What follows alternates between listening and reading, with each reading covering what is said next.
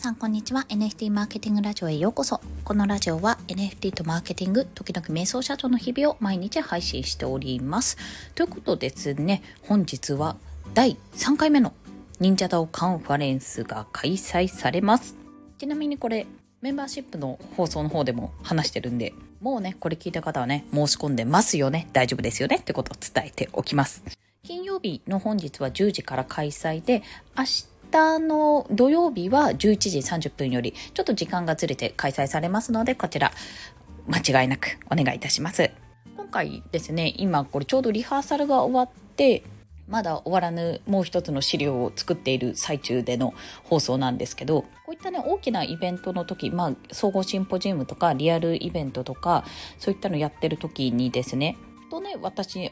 これ何のためにやってるんだっけって思う時があるんですよ。まあ、特に結構作業が詰まってしんどくなった時に思う時があるんですけどもそこからちゃんと目的の通りになってるかなとか誰かのためにやれてるのかなっていうふうに考える傾向にあるんですね。まあ、そんなところで改めてこうニンダオカンファレンスまだ始まってないんですけどを振り返ってみたらやっぱりねやっぱり意味あることをやってると自分としては思っているんです。というのは、忍者カンファレンスって基本的に忍者ダオを、えっと、忍者ダオの中の人って2万人とか3万人とかいると思うんですけども、全員が全員多分情報を追えてはないと思うんですよ。で、情報を追うのって、まあ大体 X だったり、あとイケハヤさんのボイシーだったり、あと忍者のメンバーのボイシーだったり、発信だったりすると思うんですよ。まあ、とはいえども、やっぱり全部が全部は追えないわけですね。で、その中で、コミュニティに入るってこと自体も、まあ、なかなかのハードルがあるところだと思っているんですよ。ディスコードっていうのも。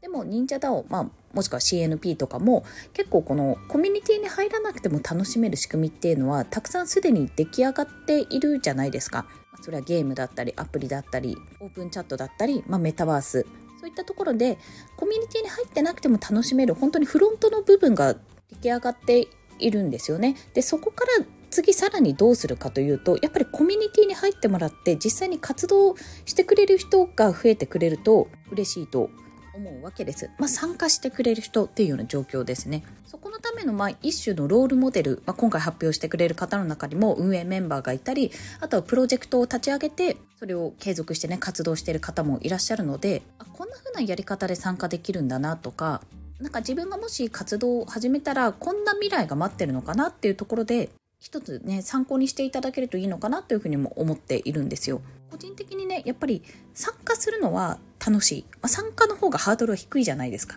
それを自分が運営とか何かを作る側に回るってやっぱりそれだけ企画力とかも問われるし成功するかどうかってところも見られるし結構ねハードルが高いものだと思うんですけどもでも最初は入ってみて最初はこういろんなゲームとかをやってみてあなんか自分も作る側に立ちたいなって思った時に挑戦できる場としてやっぱ忍者ダオってあると思ってるんですよ。これ未だに変わってないところだと思ってるのでそういった部分が伝わればいいかなというふうに思ってるんです。じゃあこの忍者ダオカンファレンスって何の意味があるのかっていうとその認知拡大の部分がやっぱり大きいんですね。発表っていう形で雑談とかスペースとかじゃなく発表っていう形でねその視覚要素も含めながら説明することでたくさんの人のね理解を得やすくする。というのもそうだしこれ後ほど YouTube でね無料公開しますのであの前回はどうだったんだろう前々回はどうだったんだろうっていうふうに、まあ、だんだん履歴として残っていくわけですよ。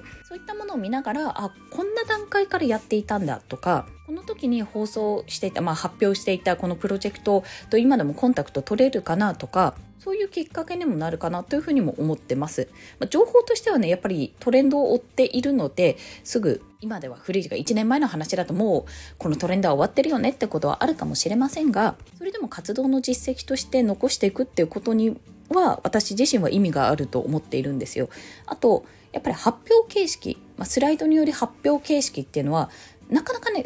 あの NMO にいるとちょっと感覚バグるんですけどセミ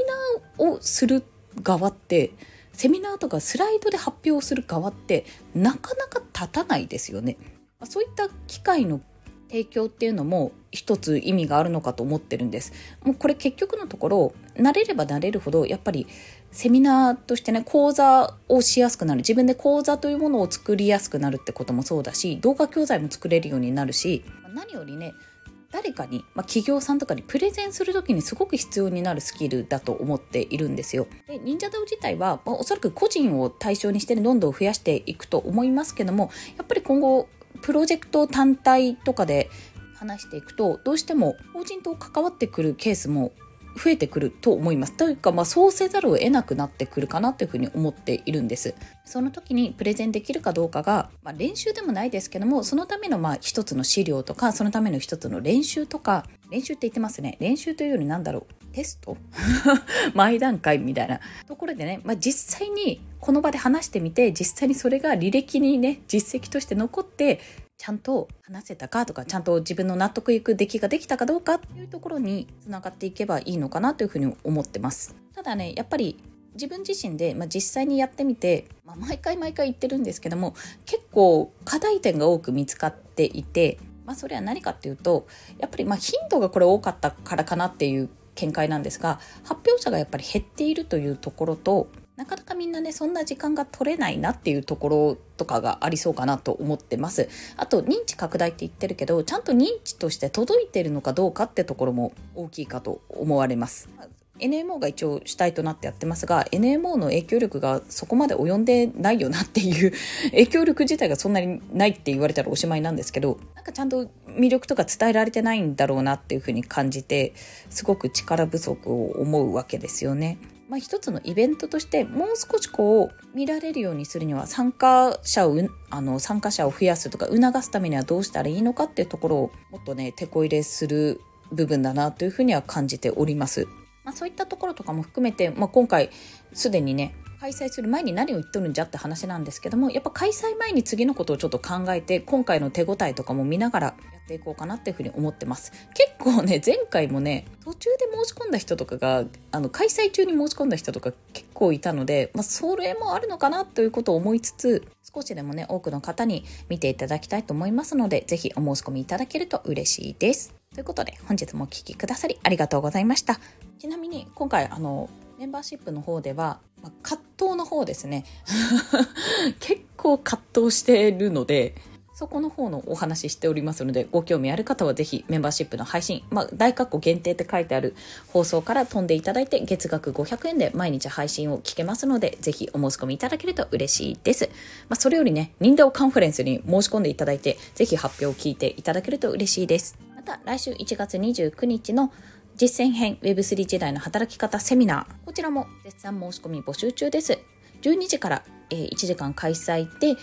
こちらは有料で980円でご参加いただけます。なおですね、事後アンケートに回答していただいた方の中から希望者の方に無料ズーム面談30分をつけておりますので、ぜひね、なんか事例聞きたいとか、個人的に、ま、こういった相談がしたいっていう方がいらっしゃったらお申し込みいただけると嬉しいです。いずれも概要欄にリンク貼っております。ということで本日も一日頑張っていきましょう。またねバイバイ。